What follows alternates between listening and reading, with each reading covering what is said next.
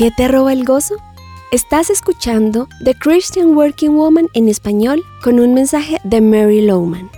Sabemos que el gozo debe ser nuestra marca como seguidores de Jesús. La situación es que hay tanta negatividad y malas noticias en el mundo que si nos descuidamos viene el enemigo y nos quita este distintivo. Esa es una de sus tácticas favoritas. Entonces, ¿qué o quién ha estado hurtando tu alegría?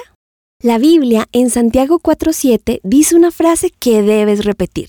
Resiste al diablo. Espero que puedas afirmarlo en voz audible. Al decirla, hazle saber a tu enemigo que está descubierto y que no está sujeto a sus tácticas robadoras de gozo.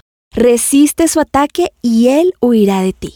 Quizás estás pensando que no hay mucho por lo cual sentirse feliz. Tienes dificultades económicas, algunos problemas de salud o se torna agria una relación.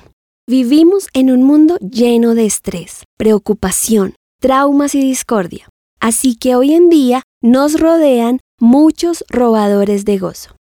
Entonces, para estar contentos debemos escalar encima de las circunstancias, ¿verdad? Sin embargo, se supone que al ser seguidores de Jesús debemos estar siempre alegres.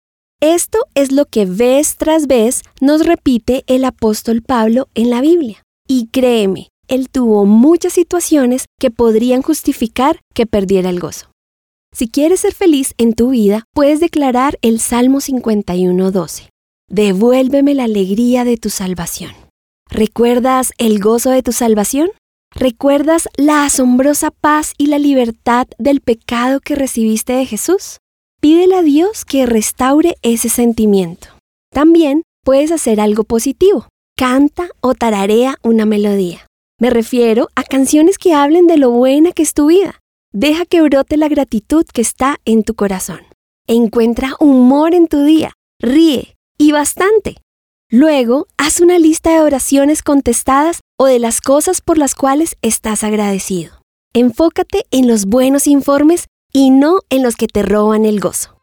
Encontrarás copias de este devocional en la página web de christianworkingwoman.org y en español por su presencia radio.com. Búscanos también en tu plataforma digital favorita. Estamos como The Christian Working Woman en español. Gracias por escucharnos, les habló Carolina Vanegas con la producción de Catherine Bautista.